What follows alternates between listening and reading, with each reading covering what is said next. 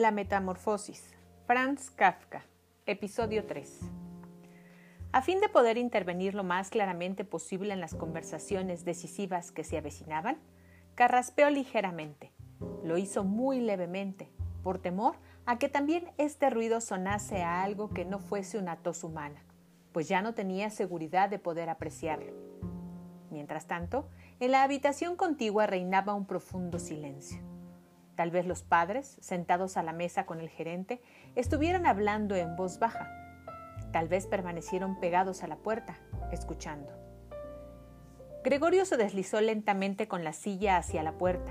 Al llegar allí, soltó la silla, se dejó caer contra la puerta y se sostuvo en pie, pegado a ella por la viscosidad de sus patas.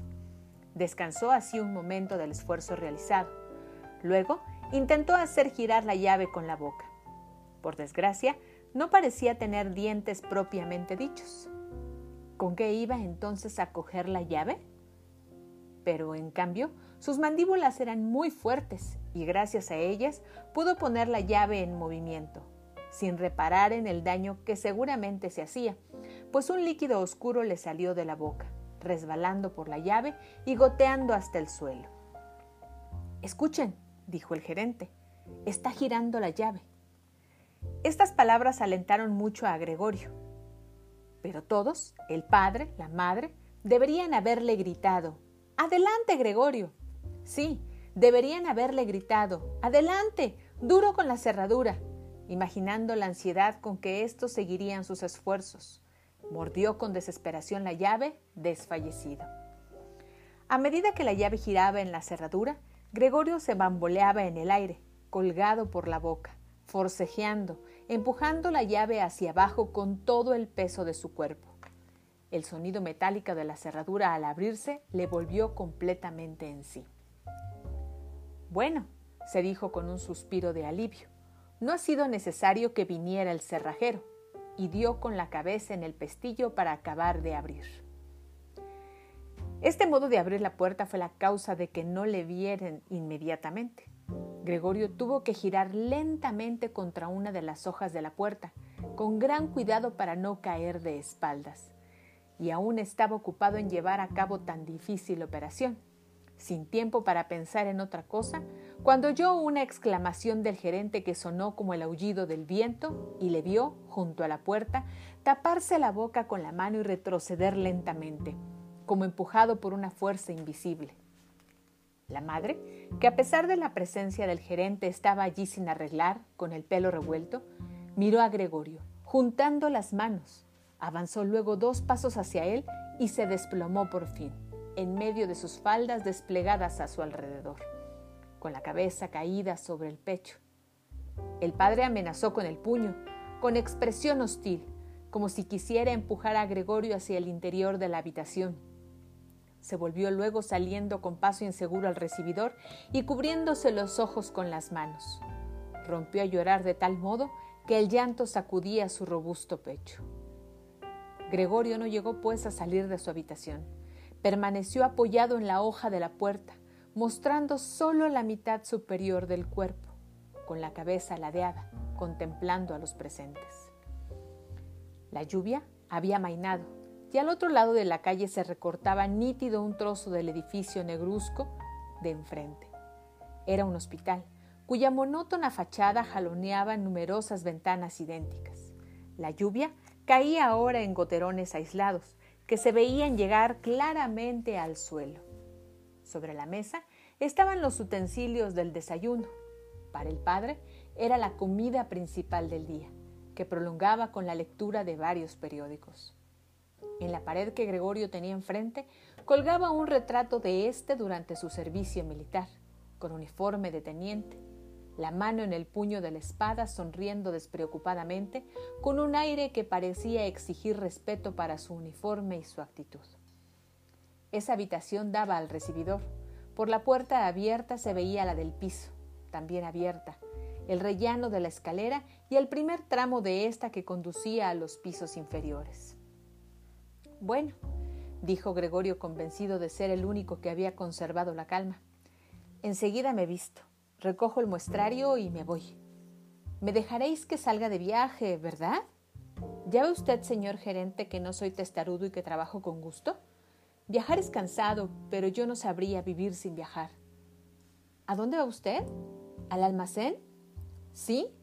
¿Lo contará todo tal como ha sucedido? Uno puede tener un bajón momentáneo, pero es precisamente entonces cuando debe acordarse los jefes de lo útil que uno ha sido y pensar que una vez superado el contratiempo, trabajará con redobladas energías. Yo, como usted bien sabe, le estoy muy agradecido al señor director. Por otra parte, tengo que atender a mis padres y a mi hermana. Es verdad que hoy me encuentro en un apuro, pero trabajando sabré salir de él. No me ponga las cosas más difíciles de lo que están. Póngase de mi parte. Ya sé que al viajante no se le quiere. Todos creen que gana el dinero a expuestas, sin trabajar apenas. No hay ninguna razón para que este prejuicio desaparezca, pero usted está más enterado de lo que son las cosas que el resto del personal, incluso que el propio director, que, en su calidad de propietario, se equivoca con frecuencia respecto a un empleado. Usted sabe muy bien que el viajante, como está fuera del almacén la mayor parte del año, es fácil blanco de habladurías, equívocos y quejas infundadas, contra las cuales no le es fácil defenderse, ya que la mayoría de las veces no llegan a sus oídos, y solo al regresar, reventando de un viaje, empieza a notar directamente las consecuencias negativas de una acusación desconocida. No se vaya sin decirme algo que me pruebe que me da usted la razón, por lo menos en parte. Pero desde las primeras palabras de Gregorio, el gerente había dado media vuelta y le contemplaba por encima del hombro, con una mueca de repugnancia en el rostro. Mientras Gregorio hablaba, no permaneció un momento quieto. Se retiró hacia la puerta sin quitarle la vista de encima, muy lentamente, como si una fuerza misteriosa le retuviese allí. Llegó por fin al recibidor y dio los últimos pasos con tal rapidez que parecía que estuviera pisando brasas ardientes. Alargó el brazo derecho en dirección a la escalera, como si esperase encontrar allí milagrosamente la libertad. Gregorio comprendió que no debía permitir que el gerente se marchara de aquel modo, pues si no, su puesto en el almacén estaba seriamente amenazado. No lo veían los padres tan claro como él, porque con el transcurso de los años habían llegado a pensar que la posición de Gregorio en aquella empresa, empresa era inamovible. Además, con la inquietud del momento se habían olvidado de toda prudencia. Pero no así Gregorio, que se daba cuenta de que era indispensable retener al gerente y tranquilizarle. De ello dependía el porvenir de Gregorio y de los suyos. Si al menos estuviera allí su hermana. Era muy lista, había llorado cuando Gregorio yacía aún tranquilamente sobre su espalda. Seguro que el gerente, hombre galante, se hubiera dejado convencer por la joven. Ella habría cerrado la puerta del piso y le habría tranquilizado en el recibidor. Pero no estaba su hermana y Gregorio tenía que arreglársela solo. Sin reparar en que todavía no conocía sus nuevas facultades de movimiento y que lo más probable era que no lograse hacerse entender, abandonó la hoja de la puerta en que se apoyaba y se deslizó por el hueco formado al abrirse la otra con intención de avanzar hacia el gerente, que seguía cómicamente agarrado a la barandilla del rellano. Pero inmediatamente cayó al suelo, intentando con grandes esfuerzos sostenerse sobre sus innumerables y diminutas patas, profiriendo un leve quejido. Entonces se sintió, por primera vez en el día, invadido por un verdadero bienestar. Las patitas, apoyadas en el suelo, le obedecían perfectamente. Con alegría, vio que empezaban a llevarle donde deseaba ir, dándole la sensación de que sus sufrimientos habían concluido. Pero en el momento en que Gregorio empezaba a avanzar lentamente, balanceándose a ras de tierra, no lejos y enfrente de su madre, ésta, pese a su desvanecimiento propio, dio de pronto un brinco y se puso a gritar extendiendo los brazos con las manos abiertas. ¡Socorro! ¡Por el amor de Dios! ¡Socorro! Inclinaba la cabeza como para ver mejor a Gregorio, pero de pronto, como para desmentir esta impresión, se desplomó hacia atrás, cayendo sobre la mesa y ajena al hecho de que estaba aún puesta, quedó sentada en ella, sin darse cuenta de que a su lado el café salía de la cafetera volcada, derramándose sobre la alfombra. Madre, madre, gimió Gregorio mirándola desde abajo. Por un momento se olvidó del gerente y no pudo evitar, ante el café vertido, abrir y cerrar repetidamente varias veces las mandíbulas en el vacío. Su madre, gritando de nuevo y huyendo de la mesa, se lanzó en brazos del padre que corrió hacia a su encuentro. Pero Gregorio ya no podía dedicar su atención a sus padres. El gerente estaba en la escalera y, con la barbilla apoyada sobre la baranda, dirigía una última mirada a aquella escena. Gregorio tomó impulso para darle alcance, pero él debió de comprender su intención, pues de un salto bajó varios escalones y desapareció, profiriendo unos alaridos que resonaron por toda la escalera.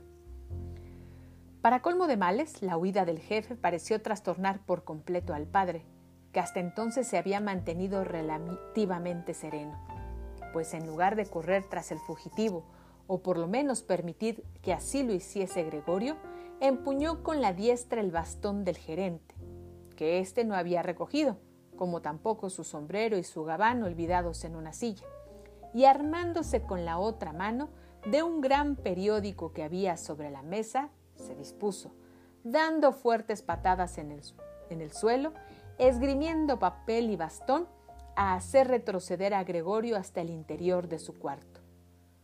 De nada le sirvieron a éste sus súplicas, que no fueron entendidas, y aunque inclinó sumiso la cabeza, solo consiguió excitar aún más a su padre. La madre, a pesar del mal tiempo, había abierto una ventana y violentamente inclinada hacia afuera, se cubría el rostro con las manos. Entre el aire de la calle y el de la escalera se estableció una fuerte corriente. Las cortinas de la ventana se ahuecaron, sobre la mesa se agitaron los periódicos y algunas hojas sueltas volaron por el suelo. El padre, inflexible, resoplaba violentamente, intentando hacer retroceder a Gregorio pero éste carecía aún de práctica en la marcha hacia atrás y la cosa iba muy despacio. Si al menos hubiera podido volverse en un santiamén, se hubiese encontrado en su cuarto, pero temía con su lentitud en girar impacientar a su padre, cuyo bastón podría deslomarle o abrirle la cabeza. Finalmente, sin embargo, no tuvo más remedio que volverse, pues advirtió contrariado que caminando hacia atrás no podía controlar la dirección. Así que sin dejar de mirar angustiosamente hacia su padre, empezó a girar lo más rápidamente que pudo, es decir, con extraordinaria lentitud. El padre debió de percatarse de su buena voluntad, pues dejó de hostigarle, dirigiendo incluso de lejos, con la punta del bastón, el movimiento giratorio. Si al menos hubiese dejado de resoplar, esto era lo que más alteraba a Gregorio. Cuando ya iba a terminar el giro, aquel resoplido le hizo equivocarse, obligándole a retroceder otro poco. Por fin logró quedar frente a la puerta, pero entonces comprendió que su cuerpo era demasiado ancho para poder pasar sin más. Al padre, en medio de su excitación, no se le ocurrió abrir la otra hoja para dejar espacio suficiente.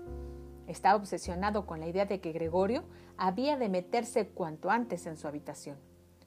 Tampoco hubiera permitido los lentos preparativos que Gregorio necesitaba para incorporarse y de este modo pasar por la puerta. Como si no hubiese problema alguno, asusaba a Gregorio con furia creciente. Gregorio oía tras de sí una voz que parecía imposible fuese la de su padre. Se incrustó en el marco de la puerta, se irguió de medio lado y quedó atravesado en el umbral, lacerándose el costado. En la puerta aparecieron unas manchas repulsivas. Gregorio quedó allí atascado, sin posibilidad de hacer el menor movimiento. Las patitas de uno de los lados colgaban en el aire, mientras que las del otro quedaban dolorosamente oprimidas contra el suelo. En esto, el padre le dio por detrás un empujón enérgico y salvador, que lo lanzó dentro de su cuarto, sangrando copiosamente. Luego cerró la puerta con el bastón y por fin volvió la calma. Hasta la noche no despertó Gregorio de un pesado sueño, semejante a un desmayo. No habría tardado mucho en espabilarse por sí solo, pues ya había descansado bastante, pero le pareció que le despertaban unos pasos furtivos y el ruido de la puerta del recibidor, que alguien cerraba suavemente. El reflejo del tranvía proyectaba franjas de luz en el techo de la habitación y la parte superior de los muebles, pero abajo, donde estaba Gregorio, reinaba la oscuridad. Lenta y todavía torpemente, tanteando con sus antenas, que en ese momento le mostraron su utilidad, se deslizó hasta la puerta para ver lo que había ocurrido. En su costado izquierdo había una larga y repugnante llaga. Renqueaba alternativamente sobre cada una de sus dos hileras de patas, una de las cuales, herida en el accidente de la mañana, sorprendentemente, las demás habían quedado ilesas, se arrastraba sin vida. Al llegar a la puerta, comprendió que lo que le había atraído el, olor de algo comestible encontró una cazoleta llena de leche con azúcar, en la que flotaban trocitos de pan.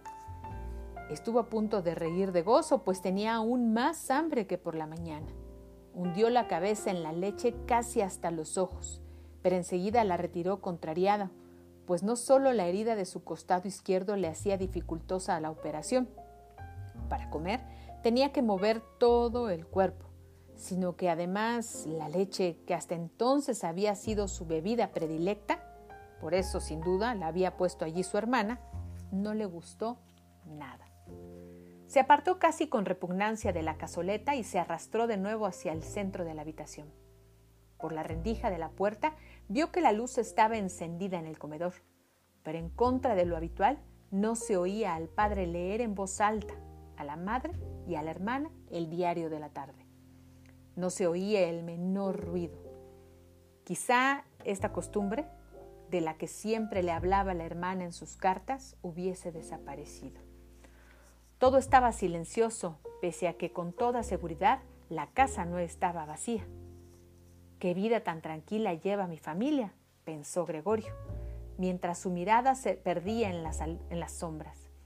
Se sintió orgulloso de haber podido proporcionar a sus padres y a su hermana tan sosegada existencia en un hogar tan acogedor. De pronto, pensó con terror que aquella tranquilidad, aquel bienestar y aquella alegría iban a terminar. Para no abandonarse a estos pensamientos, prefirió ponerse en movimiento y comenzó a arrastrarse por la habitación.